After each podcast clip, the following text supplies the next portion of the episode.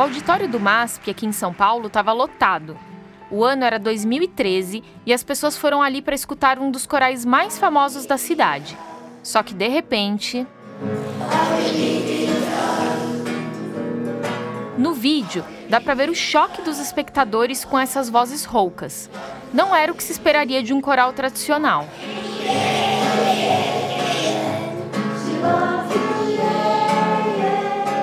E não era mesmo um coral tradicional. No fim da apresentação, os cantores levantaram duas placas bem grandes. Uma dizia: escute a voz desse coral, e a outra: não fume. É aí que cai a ficha da audiência e vem uma ovação.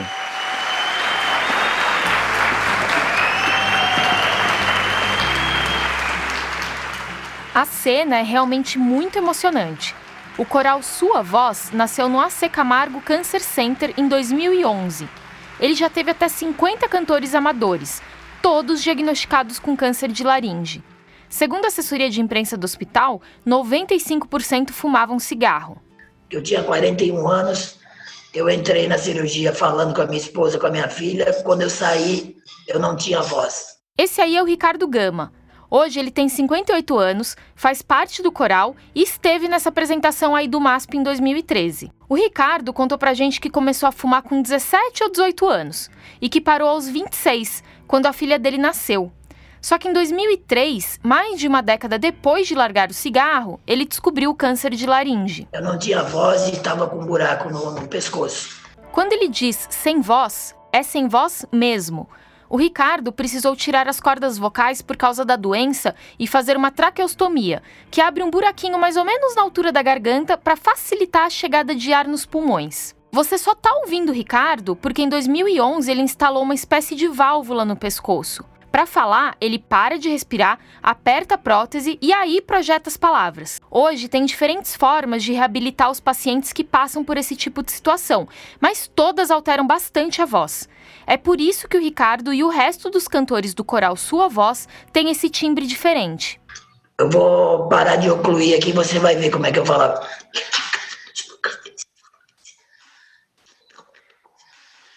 Você se imagina uma pessoa com 40 anos, perfeito, sadio, não conseguir falar.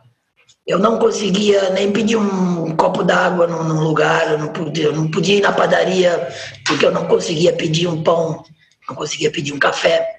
As pessoas não me entendiam. Muito, muito provavelmente, quem causou esse estrago na vida do Ricardo foi o cigarro. O tabagismo é o principal fator de risco para o câncer de laringe. Fumantes têm 10 vezes mais chance de sofrer com essa doença e o número sobe para 43 vezes se tem bebida alcoólica junto na história. Em 2020, o Instituto Nacional do Câncer, o INCA, estimou 7.650 novos casos desse tipo de câncer. Só que o Ricardo não sabia nada disso quando começou a fumar. Vamos colocar que eu comecei a fumar no início de 80. Nessa época, não se tinha as informações que nós temos hoje. Não é por causa de internet, não, é por causa de outras coisas, não tinha informação mesmo. É claro que já se falava que o cigarro faz mal nos anos 80. Mas uma coisa é eu dizer para você que tem um produto que não é bom para a saúde, e a outra é eu dizer que esse mesmo produto mata uma a cada duas pessoas que utilizam por mais de 40 anos, além de deixar sequelas para a vida. Até bem pouco tempo atrás, o pessoal fumava em todo e qualquer lugar. No meu primeiro ano de faculdade, isso foi em 2006, teve professor que chegou a acender cigarro na sala de aula. A lei que proibiu o fumo em lugares fechados e coletivos no estado de São Paulo é de 2009. Até então era comum fumar dentro de bar, restaurantes, cinema. Nos anos 80 e 90, as marcas de cigarro podiam fazer propagandas em jornais, revistas e televisão. Elas batizavam shows de música e eventos esportivos. Essas imagens fortes que você vê hoje em dia nos maços de cigarro são coisa bem recente. Eles foram muito sacanas. É tanto que foi a resistência para conseguir colocar nos maços de cigarro agora, aqueles negócios câncer, causa câncer, não sei o que. O interesse era só vender, vender, vender. Quanto mais, melhor. No final dos anos 90, uma decisão judicial nos Estados Unidos expôs os documentos internos da indústria do cigarro. Ela mostrou que, pelo menos desde a década de 50, os fabricantes já sabiam que o seu produto aumentava o risco de doenças cardiovasculares, enfisema pulmonar e vários tipos de câncer. Mas eles negavam isso para o público. A indústria criou e usou diferentes táticas para gerar dúvidas sobre evidências científicas cada vez mais claras. Valia desviar o foco, intimidar pesquisadores, manipular a imprensa, fazer lobby junto aos governos. Esse manual para corromper a ciência foi tão bem elaborado e tão bem sucedido que adiou por décadas a regulamentação sobre o cigarro. A estratégia do tabaco foi inclusive apropriada por outros setores bilionários da economia, que hoje minimizam o aquecimento global, por exemplo. Nesse episódio, a gente vai mergulhar nesse negacionismo científico profissional que foi disseminado pela indústria do tabaco lá atrás e segue causando estragos até os dias de hoje. Eu sou o Telro Preste. Eu sou a Thaís Manarini. E esse é o Ciência Suja, o podcast que mostra que em crimes contra a ciência, as vítimas somos todos nós.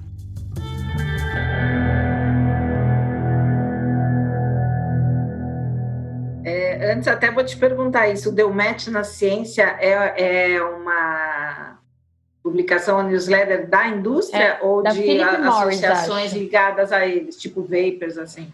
Eu acho que é da Philip Morris. Morris. né? Essa voz é da Mônica Andrés, diretora executiva da ACT Promoção da Saúde. É podcast ou é um site? Já essa é a Adriana Carvalho, a diretora jurídica da ACT. Essa ONG surgiu em 2006 para combater o tabagismo aqui no Brasil, mas desde 2013 ampliou a sua atuação para outras áreas da saúde. É uma, uma newsletter, news. chama Pocket ah, Newsletter, quem está mandando é da é uma assessoria de comunicação, mas a assessoria de comunicação da tá assinado embaixo com o logo da Philip Morris Brasil. A Adriana e a Mônica conhecem muito bem o histórico da indústria do cigarro e até por isso foram as nossas primeiras entrevistadas do episódio.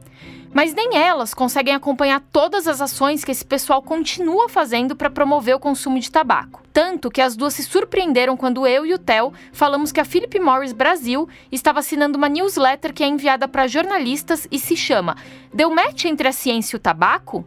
A gente já fala do conteúdo em si dessas newsletters, mas realmente não teria um título melhor para esse material. Porque assim, não é uma afirmação, não é deu match entre a ciência e o tabaco, ponto, e a gente se garante com as evidências que temos. Não é isso. É deu match entre a ciência e o tabaco? Interrogação. Ou seja, é uma pergunta feita para gerar dúvida. E foi justamente colocando dúvidas na cabeça de um monte de gente que essas empresas conseguiram neutralizar evidências científicas que apontavam um elo claro entre o cigarro e diferentes doenças e escapar por décadas de regulações e processos judiciais. Tem um memorando interno de uma das indústrias do tabaco que diz tudo. Ele foi inscrito em 1969 por um executivo da Brown Williamson, uma empresa que hoje integra a Reynolds American. A dúvida é nosso produto. É o melhor jeito de competir com o conjunto de fatos que existe na cabeça da população em geral. Sendo conservadora, dá para dizer que cinco anos antes desse memorando, em 1964, já era consenso científico que o cigarro matava foi quando um relatório do governo americano reuniu um catatal de pesquisas muito bem feitas sobre o assunto. E sendo um pouco mais ousada, o pessoal diria que o golpe definitivo veio em 1950, quando uma pesquisa dos médicos Richard Doll e Bradford Hill reforçou descobertas anteriores e concluiu que quem fumava muito tinha um risco 50 vezes maior de ter câncer de pulmão. Na verdade, se você voltar na história, vai ver que os primeiros relatos científicos do elo entre tabagismo e câncer são do século 17. Um estudo inglês daquela época, por exemplo, ligou o rapé nasal ao câncer. Já um da Alemanha associou tumores no lábio ao cachimbo. E teve inclusive um médico brasileiro, o Dr. Torres Homem, que publicou um artigo em 1863 com o título O abuso do tabaco como causa da angina do peito. Angina é uma dor no peito causada pela falta de sangue no coração. E não que um poema seja o melhor grau de evidência, mas já em 1811, o escritor inglês Charles Lamb escreveu uns versos que descrevem o vício pelo tabaco. Eles integram o poema A Farewell to Tobacco, ou Uma Despedida do Tabaco em português. E a gente separou um trechinho que vai ser declamado pelo nosso próprio poeta do Ciência Suja, o produtor Pedro Belo. Se eu puder ver uma passagem, ou uma expressão posso encontrar, ou uma linguagem para minha mente, ainda a frase será longa ou pouca para me despedir de ti, ó grande planta. Porque eu te odeio, ainda que por amor e qualquer coisa que eu lhe demonstre, a pura verdade parece que será uma constrangida hipérbole. É uma paixão para continuar por seres mais uma amante do que uma erva daninha. O filósofo Francis Bacon também tinha escrito em 1610 que o consumo de tabaco é um hábito difícil de se deixar. Mas com todo respeito ao Francis Bacon e ao Charles Lamb, se fosse para eu indicar um livro nesse episódio, esse seria o Merchants of Doubt, ou Mercadores da Dúvida. É uma investigação detalhada dos historiadores Eric Conway e Naomi Oreskes, e foi ela que fez a gente aqui do Ciência Suja decidir se embrenhar nessa história. O único sinão é que só dá para achar o Merchants of Doubt em inglês ou em formato de documentário.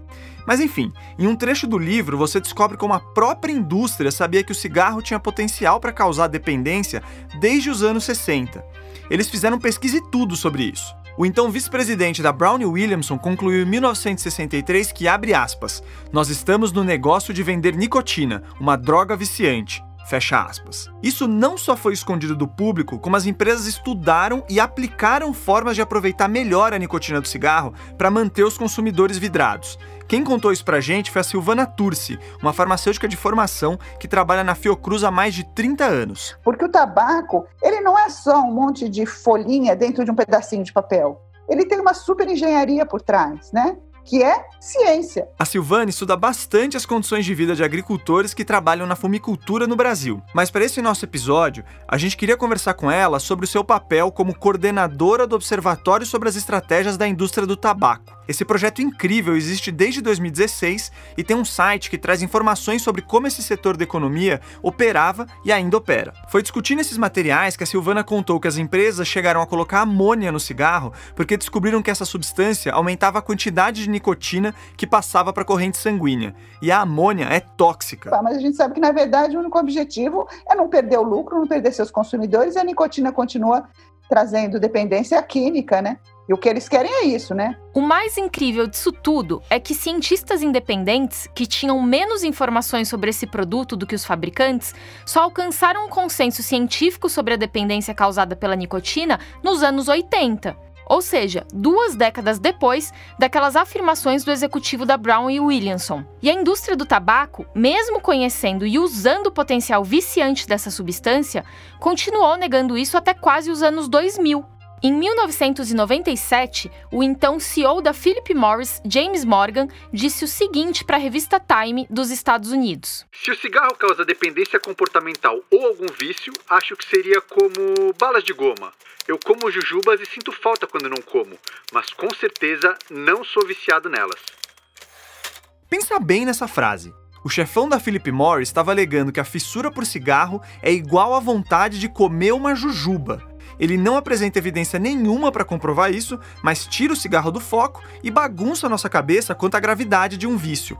E essa estratégia de apontar o dedo para outras coisas foi uma das mais usadas pela indústria. Ela inclusive recrutou cientistas e financiou institutos de pesquisa com esse objetivo. Até o meio dos anos 80, essas empresas gastaram mais de 100 milhões de dólares em estudos biomédicos. Segundo Merchants of Doubt, o valor incluía trabalhos que apontavam outras causas para o câncer de pulmão e que tiravam o olhar da opinião pública sobre o cigarro. Porque o fato incontestável é que de 80 a 90% de todos os casos de câncer de pulmão são causados pelo tabagismo, e esse é só um dos vários tumores ligados a ele. Mas se você se concentrar o suficiente nos outros 10%, a impressão que passa é de que esse hábito é tão grave quanto, sei lá, comer jujuba.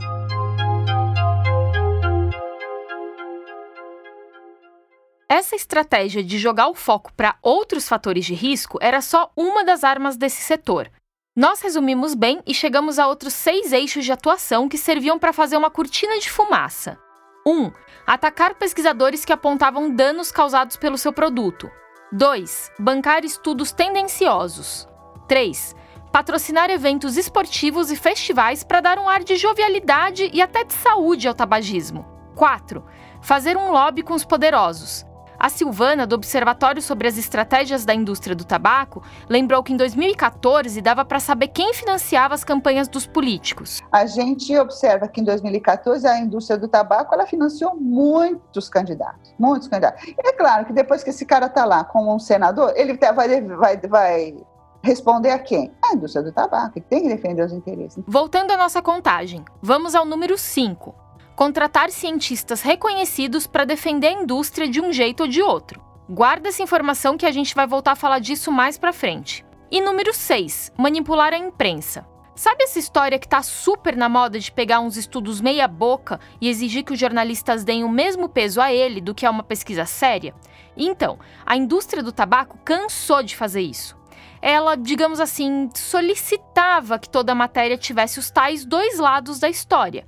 E aí, enchi os jornalistas com uns artigos bem parciais e as falas de uns especialistas a la Osmar Terra, para dar a impressão de que os efeitos nocivos do cigarro estavam longe de ser consenso. Em 1993, a indústria bancou a publicação de um folheto para a imprensa chamado Bad Science, a Research Book. É algo como um manual de ciência ruim. Lá estava escrito que a pesquisa era frequentemente manipulada pela política, que as agências regulatórias não eram confiáveis e estavam atacando a economia. Os caras chegaram a dizer que proibir pessoas de fumar em ambientes fechados não melhoraria a qualidade do ar e que isso só tiraria a liberdade da população. Na correria do dia a dia, a maioria dos jornalistas não tinha tempo para apurar essas histórias direito e muito menos para se especializar em ciência. Eles eram presa fácil. Essa parte da história nos traz de volta para aquela newsletter que eu e a Thaís recebemos da Philip Morris e mostramos para a Mônica e para Adriana da CT. A gente agora vai analisar umas versões aqui junto com vocês. Bom, todos os e-mails têm no começo um título em letras garrafais. É assim: Discussões científicas sobre o tabaco. Logo abaixo vem o nome dos eventos onde essas discussões teriam acontecido. Cada newsletter é baseada em um evento diferente, mas das quatro que recebemos, só uma não falava de um evento inteiramente pago pela indústria do tabaco. É a primeira, que vem com supostos destaques do Congresso Mundial de Câncer de Pulmão. Ela afirma que um dos principais pontos abordados no Congresso foi sobre como, abre aspas, o tabaco pode interferir nos tratamentos oncológicos, fecha aspas.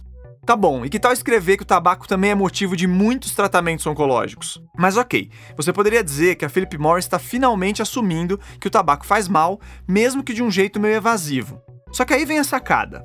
A newsletter alega que muitos pacientes com câncer já tentaram parar de fumar e não conseguem. E que adivinhe, novos produtos derivados do tabaco, como os cigarros eletrônicos e o tabaco aquecido, poderiam mudar o prognóstico a eficácia do tratamento. Tem link de estudo sério mostrando isso? Não tem. Mas se a gente quiser saber mais, a Philip Morris Brasil deixa a rede de assuntos médicos à disposição. A gente foi ver e descobriu que era uma oftalmologista. Para Mônica lá da CT, essa newsletter é mais uma tentativa de promover a liberação dos tais dispositivos eletrônicos para fumar, os DEFs, que têm a venda proibida até hoje no Brasil é, esses novos produtos eles trazem um, um, risco muito grande e que não dá para confiar nessas informações da indústria. Agora a gente já tem até um volume muito maior de, de estudos e, e tal é, mostrando que, que esses produtos eles não são inócuos, mostrando que eles também têm substâncias tóxicas, mostrando que eles também têm ali a nicotina que causa dependência. O argumento da indústria do cigarro, que é a mesma indústria que agora vende esses aparelhos modernosos, é o de que os DEFs servem para reduzir os danos de fumantes que não conseguem parar. Seria um tratamento, portanto. Mas olha o que a Silvana Turci respondeu sobre isso. Por que, que eu precisaria de um apoio de um cigarro eletrônico uh, se a gente tem tantos tratamentos que já comprovaram a sua eficácia, né? Então, essa é a primeira pergunta. Eu não precisaria mais um. Se eles quisessem realmente uh, que as pessoas parassem de fumar, eles parariam de produzir esses produtos, né? Mais do que isso, sobram indicativos de que os dispositivos eletrônicos, na verdade, tinham os adolescentes como um grande alvo. Nos Estados Unidos, eles foram divulgados nos canais da MTV e da Comedy Central. Tem modelo com cachorrinho, gatinho, ursinho. E a Adriana, a diretora jurídica da CT, contou pra gente que há muitos sabores diferentes, muitos mesmo, para colocar nesses dispositivos. Quem não ficaria tentado a fumar um algodão doce, por exemplo? Já foram catalogados mais de 8 mil sabores é, desses produtos. Eles têm as formas mais variadas, né? Um pendrive, algumas formas até inusitadas, né? Que você pode até confundir ali com material escolar do, do seu filho. É um apelo mesmo para o público jovem o resultado tá aí para todo mundo ver. Nos Estados Unidos, 1,5% dos estudantes do ensino médio usavam os dispositivos eletrônicos em 2011. Esse número subiu para quase 21% em 2018. Quer mais? Estudos independentes indicam que os jovens que usam cigarros eletrônicos por um ano têm um risco quatro vezes maior de começar a fumar os cigarros convencionais. Tem também uma pesquisa feita nos Estados Unidos de 2018 que tentou pesar os riscos e os benefícios dos dispositivos. Ela estimou que 2.070 adultos a mais parariam de fumar por causa desses produtos, Mas 168 mil americanos de 12 a 29 anos começariam a fumar por causa deles no mesmo ano. Quando a gente vê essas coisas, fica mais fácil de entender porque uma das marcas de cigarro eletrônico está sendo acusada na justiça americana de causar um boom de vício por nicotina em jovens. E porque ela topou pagar 40 milhões de dólares para fechar um acordo em uma parte desse processo.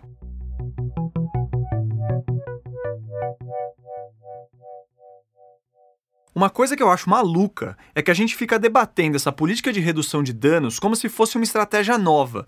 Mas do ponto de vista de marketing, ela só foi requentada pela indústria. Você teve no passado, como a gente mencionou aqui, uh, o lançamento dos cigarros light como uma grande inovação de mercado.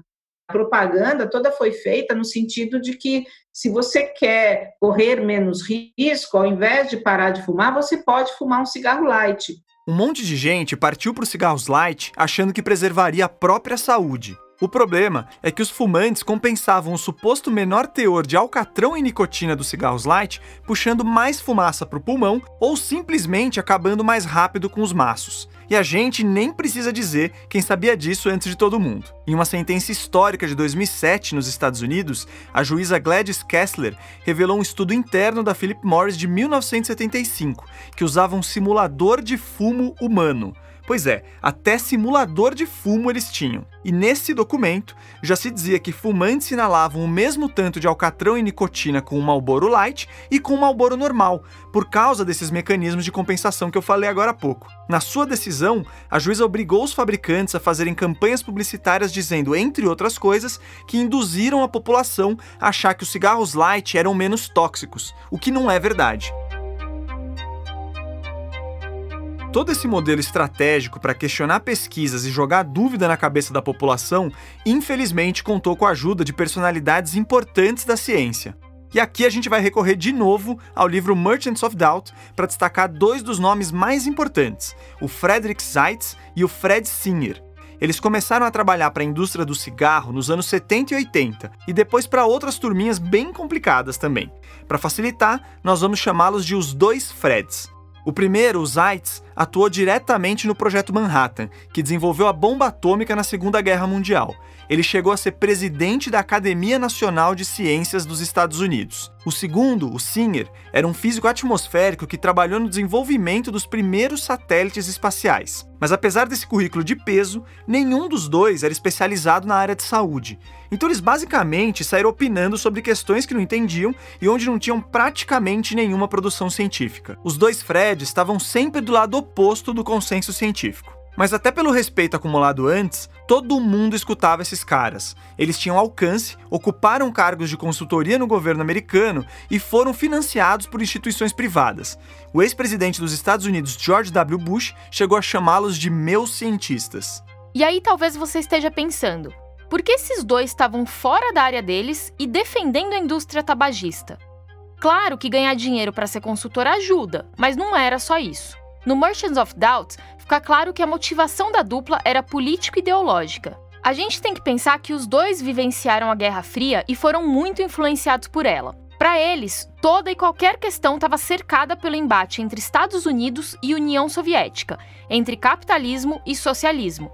E os Freds defendiam com força o capitalismo radical, sem restrições. É o que a Naomi Oreskes, autora do Merchants of Doubt, chama de fundamentalismo de livre mercado. A lógica é bem simples, para não dizer simplista. Como as pessoas sempre vão atrás do que é melhor para elas, as empresas vão sempre tentar oferecer o melhor, senão elas pedem falência. Seria uma autorregulação do bem com base no lucro. Só que o avanço da ciência no caso do cigarro quebra essa lógica. Os estudos mostram que, sem interferência do Estado, a indústria do tabaco estava viciando e matando cada vez mais pessoas e lucrando cada vez mais com isso. Não tinha autorregulação do bem aí.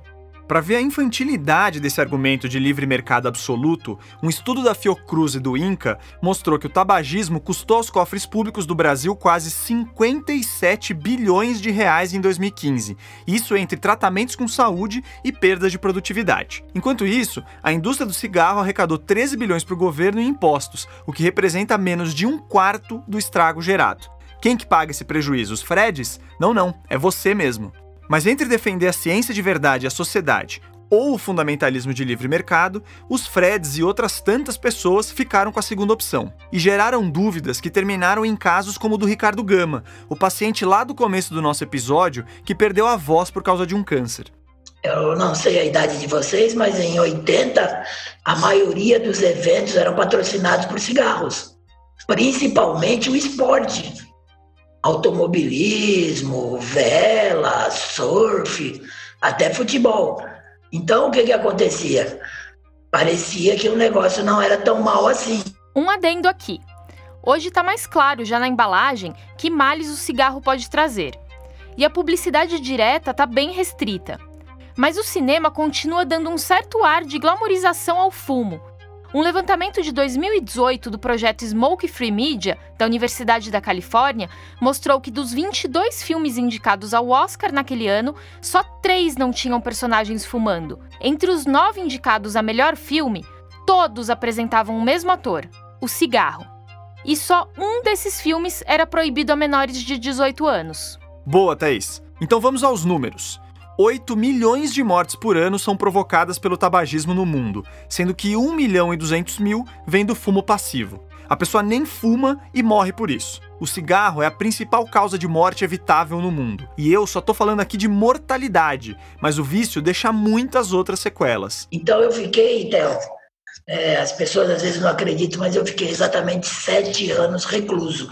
Eu fiquei de 2004 a quase 2011 quase que 100% recluso. Eu não saía. Eu quero ver colocar isso aí que ele falou em números. Então tá. O produto da indústria do cigarro é a dúvida, e essa dúvida faz mal para a sociedade. Mas por outro lado, uma boa medida de ceticismo é sempre saudável e especialmente importante na ciência genuína. Quem vai falar que é ruim questionar em vez de simplesmente acreditar em tudo que te falam? Só que tem um detalhe: na ciência, a dúvida é seguida de muito esforço e método para tentar gerar evidências que nos aproximem de uma resposta e que abram ainda mais caminhos. Esse é o problema do, do discurso conspiracionista. Ele para aí, ele te dá a dúvida e fala: questione. Você acha que essa dúvida é a grande revelação de que tudo que foi posto para você, que contradiga o que aquela, que aquela pessoa, aquele grupo te falou, está derrubado. E não é aí. Definitivamente o conhecimento científico não para na dúvida.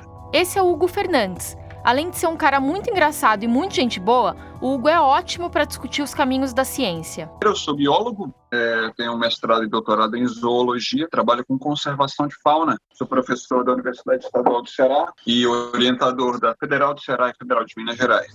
Mas peraí, ciência suja. Por que vocês procuraram uma pessoa que estuda preservação de animais para falar de tabagismo? é por causa daquele pulo do gato que a gente falou no começo. Essa estratégia desenhada pela indústria do cigarro deu tão certo, entre aspas, que foi apropriada por outros negacionistas profissionais, no caso, os do aquecimento global. Mas a gente entra nessa história daqui a pouco.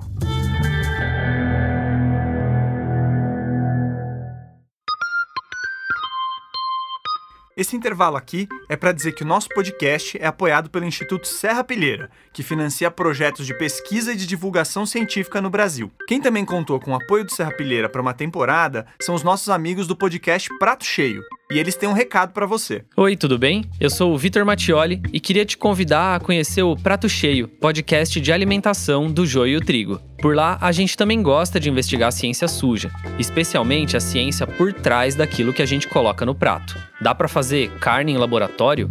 Como o Brasil virou o país da soja? E que frango é esse que a gente está comendo? A gente fala sobre isso e várias outras coisas na nossa quarta temporada. Entre agosto e setembro, tem episódio novo toda terça, às 10 da manhã, em todos os tocadores e também no YouTube. Te espero lá. Antes do intervalo, a gente estava conversando com o Hugo, aquele biólogo especialista em conservação de fauna, sobre a dúvida na ciência. E naturalmente a gente caiu na discussão sobre o que é um consenso científico. Consenso científico não é 50% mais um. Consenso científico não é uh, uma grande maioria contra, contra uma, uma minoria. Vamos lá. Consenso científico é quando você tem um amontoado de pesquisas de boa qualidade, vindas de diferentes instituições e áreas do conhecimento, apontando para a mesma conclusão.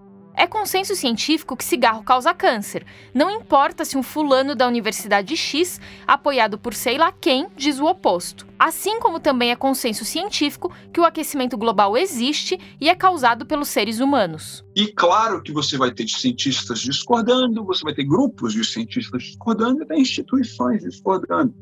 Mas é o que eu falo, para discordar, inclusive, principalmente no mundo científico, você tem que descer para o play. Ou seja, para você comprovar uma teoria fora da caixinha, você precisa trazer grandes evidências com métodos sólidos e replicados por diferentes pesquisadores. O resto, meu amigo, é blá blá blá. E entre os negacionistas do aquecimento global, é só isso que tem: blá blá blá. E é muito bom dizer sempre, até agora, não há nenhum risco, um arranhão, um grão de areia que sequer macule essa, essa afirmação. É isso aí que você ouviu e até mais, na verdade. O aquecimento global é um conceito mais consolidado do que coisas que você aprende na aula de biologia desde pequeno, segundo o climatologista Alexandre Araújo Costa, que também é da Universidade Estadual do Ceará. Como é que, é que a gente diz? É, prego batido, ponta virada. Não, não existe como, né? E aí, com, com licença dos meus amigos Hugo e Pirula e outros, né? mas é, é, é, mais básico do que a evolução. Tem mais evidência do que sobre, sobre a evolução. E a evolução, para mim, é, é, é, né? é aquela coisa da ciência que é tão, tem tanta evidência sobre que a gente trata como um fato. O Hugo mencionado é esse mesmo Hugo que você estava ouvindo agora há pouco. Quando a gente perguntou para ele como surgiu o negacionismo climático, ele disse: Por favor, conversem com o Alexandre. O Alexandre é o cara para te dar detalhe por detalhe dessa história. Tudo bem que os dois são amigos, mas o Alexandre realmente sabe tudo do assunto. Ele contou que em 1896, um químico sueco chamado Svante Arrhenius já tinha feito cálculos mostrando que a Terra estava esquentando e que isso tinha a ver com o dióxido de carbono. Em 1938, o inglês Guy Callender aproveitou esses e outros dados e concluiu que pelo menos metade do aquecimento global não poderia ser explicado por flutuações normais de temperatura do planeta. Nos anos 90, o climatologista americano Benjamin Center provou por A mais B que a camada atmosférica mais próxima da Terra, a troposfera, estava esquentando, enquanto a camada mais distante, a estratosfera, estava esfriando. Ou seja, o aquecimento não estava vindo de cima para baixo, mas de baixo para cima. Ele não era causado por uma oscilação natural do Sol, como alguns negacionistas diziam, e sim pelo efeito estufa decorrente da poluição. Teve mais um monte de pesquisas nessa linha, ao ponto que em 95 o painel intergovernamental de mudança climática, o IPCC, na sigla em inglês, concluiu que atividades humanas estavam afetando o clima. Em 2007, ele considerou que essa declaração era inequívoca é, pelo, pelo curso natural da, da, da história, a gente deveria estar lentamente migrando para uma glaciação. Bom, para já avisando, né? Cancelaram o evento. É, a humanidade foi lá no, no, no, Facebook da Terra e hackeou o Facebook da Terra e cancelou o evento da nova era glacial. Não precisa se preocupar se você vai ter roupa ou não para esse evento, porque ele foi cancelado. Mas mesmo contra todas as evidências, há quem discorde do óbvio. Adivinha quem? Sim, um dos dois Freds, o Singer.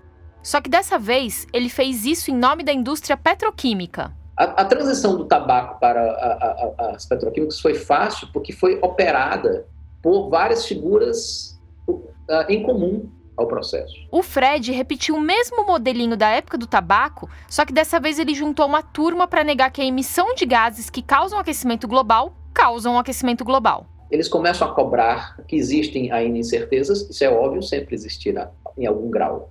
Nem que seja uma margem de erro de 0,01%, mas ela vai existir. Explorar essas brechas é justamente a linguagem, a gramática construída por esses senhores. Esses caras, portanto, formavam um clube de profissionais da negação. Na boa, é, na frente da, da indústria é, petroquímica, a indústria do tabaco é peixe pequeno. Né? O Alexandre contou pra gente que em 1968, a gigante petroquímica Exxon encomendou um relatório para a Universidade de Stanford sobre o que a ciência teria a dizer a respeito do uso indiscriminado de combustíveis fósseis para o clima. Basicamente, o relatório de Stanford fazia uma revisão da ciência apresentou o parecer, olha, vai dar merda se, se continuar assim.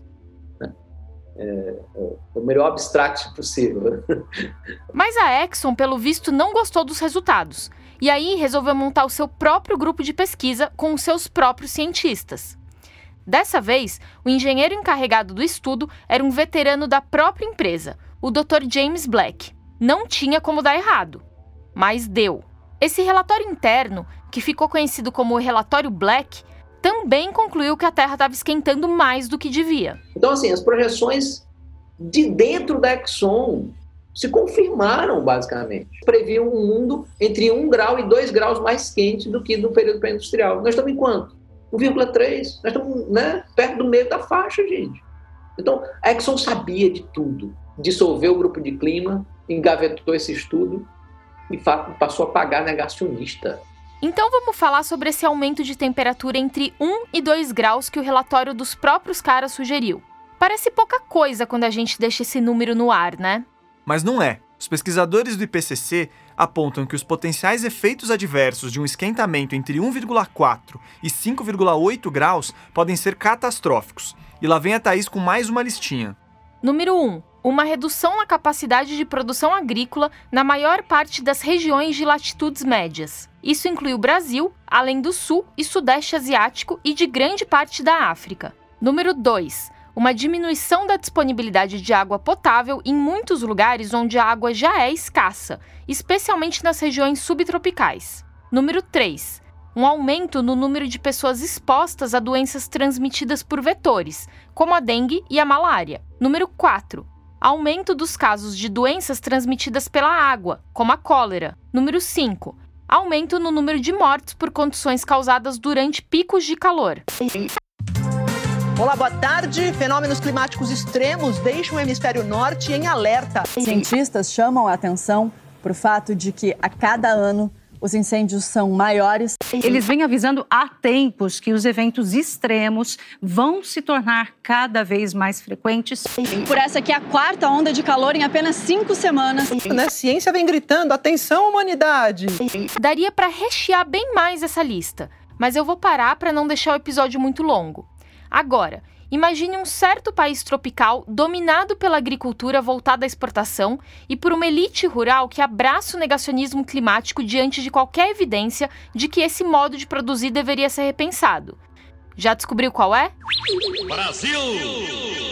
Para um país assim, um aumento de temperatura desses, por menor que possa parecer, seria um prato cheio de problema. Eu acho que a gente tinha que colocar um Nuremberg 2.0 é, sobre a indústria é, de combustíveis fósseis.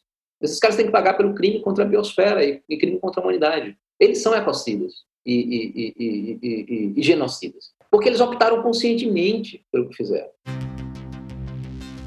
Como se não bastasse recusar as evidências que apontam para a transformação da nossa sociedade em uma versão de Mad Max de baixo orçamento, o Manual dos Negacionistas Profissionais também pressupõe ataques aos cientistas que trabalharam muito para chegar nessas evidências. Lembra do primeiro item daquela lista lá do começo que tinha as estratégias da indústria do tabaco para gerar dúvidas? 1. Um, atacar pesquisadores que apontavam danos causados pelo seu produto. Esse tipo de intimidação é organizado, ele é liderado por gabinetes do ódio e tem como alvo cientistas com algum tipo de visibilidade em assuntos que sejam caros aos negacionistas de ofício. O Alexandre contou pra gente a história de um amigo dele, o cientista americano Michael Mann.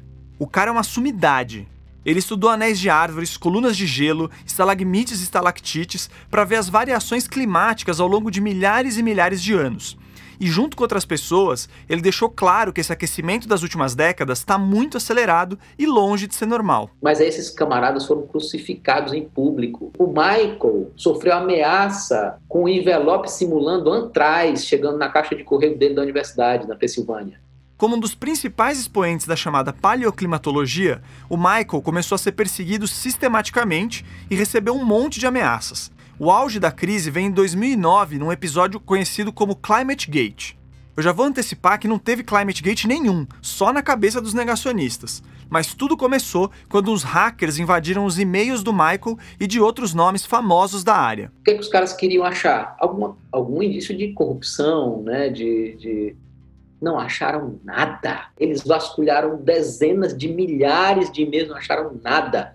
E aí tiveram de fazer o quê? Fabricar. Eles tiraram mensagens de contexto, fizeram os malabarismos retóricos e produziram informações falsas mesmo, para dar a entender que os pesquisadores que falavam sobre aquecimento global estavam maquiando dados e que, na verdade, eles mesmos saberiam que não tinha aquecimento global coisa nenhuma. Esse seria o Climate Gate. Mas autoridades de diferentes esferas investigaram tudo e comprovaram que o Climate Gate era só mais uma manobra para gerar dúvidas sobre as mudanças climáticas provocadas pelo homem o problema é que o estrago já estava feito e esse tipo de discurso pega. Ou seja, sabe é, onde é que vem aquela essa história de taxar cientista, né, de alarmista, catastrofista, etc. Que agora figuras como Átila, né, Pasternak, né, e tanta gente boa está sofrendo. Ok, amigos e amigas da, né, da infectologia, da, da virologia, da biologia, Bem-vindos e bem-vindas ao inferno. Nós estamos nessa. Minha comunidade está nessa há décadas. O Alexandre está obviamente se referindo à pandemia e a divulgadores científicos como Attila Yamarino e a Natália Pasternak. Realmente, a Covid-19 escancarou a face devastadora do negacionismo científico um monte de gente morreu porque acreditou em pessoas com agendas políticas ou econômicas obscuras e que saíram atacando medidas comprovadamente eficazes de controle da doença, como as máscaras, o distanciamento físico, o lockdown e até as vacinas. A CPI da Covid revisitou várias etapas da maluquice que foi a resposta do governo brasileiro à pandemia.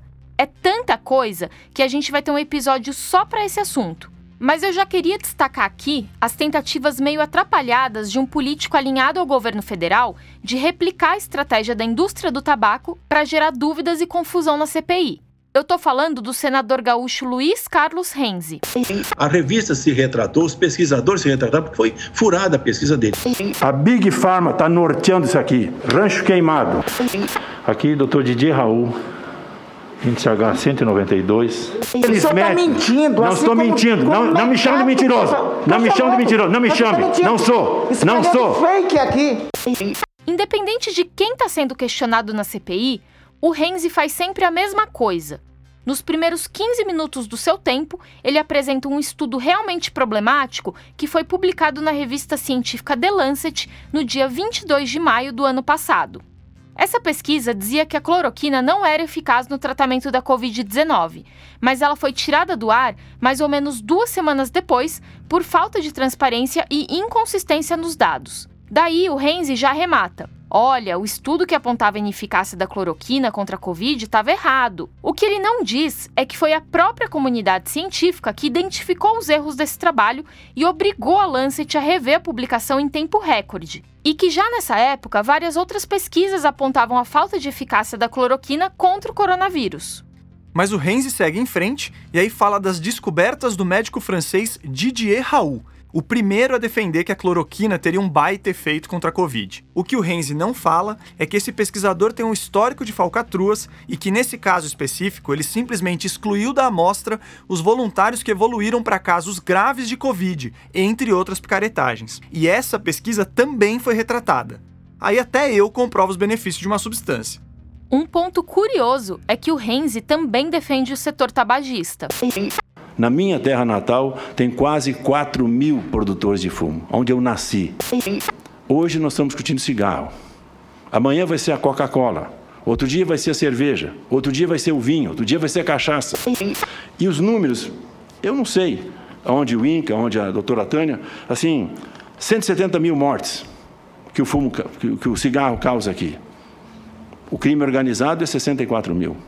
Lembra que a Silvana disse um tempo atrás que a indústria do cigarro financiou e financia parlamentares? Então, o sistema do Tribunal Superior Eleitoral mostra que o então candidato a deputado federal Luiz Carlos Renzi recebeu em 2014 40 mil reais da Alliance One Brasil Exportadora de Tabacos Limitada e 98 mil reais da Philip Morris Brasil via diretório estadual distrital do partido. Nas eleições de 2018, quando ele se elegeu senador, as doações de pessoas jurídicas já não eram permitidas e a lei mudou.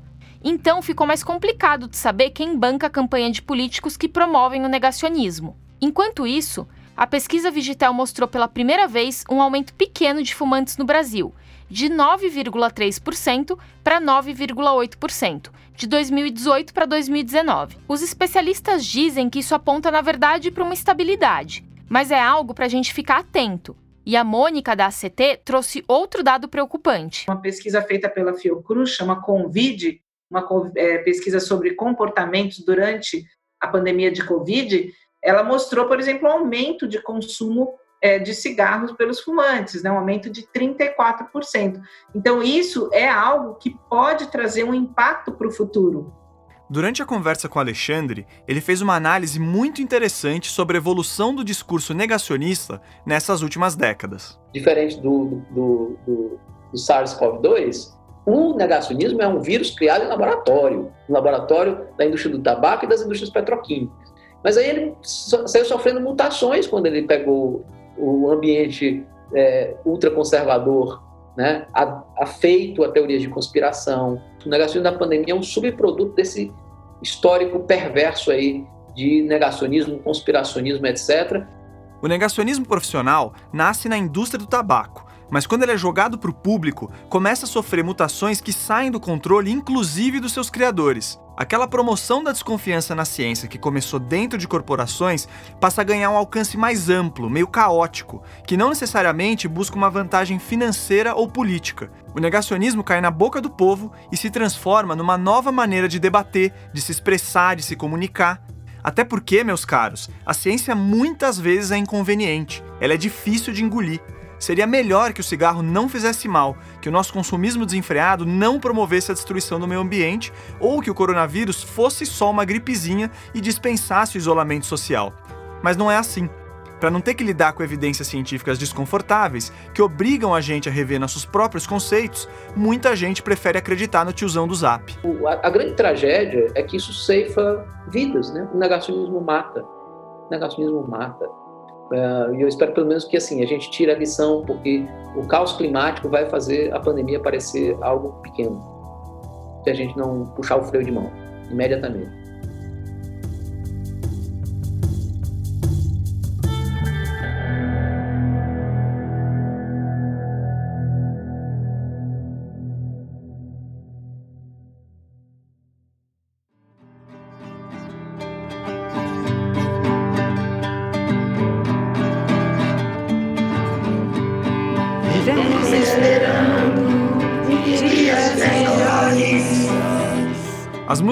Coral Sua Voz foram cedidas pelo AC Camargo. Muito obrigado por isso e parabéns pelo projeto.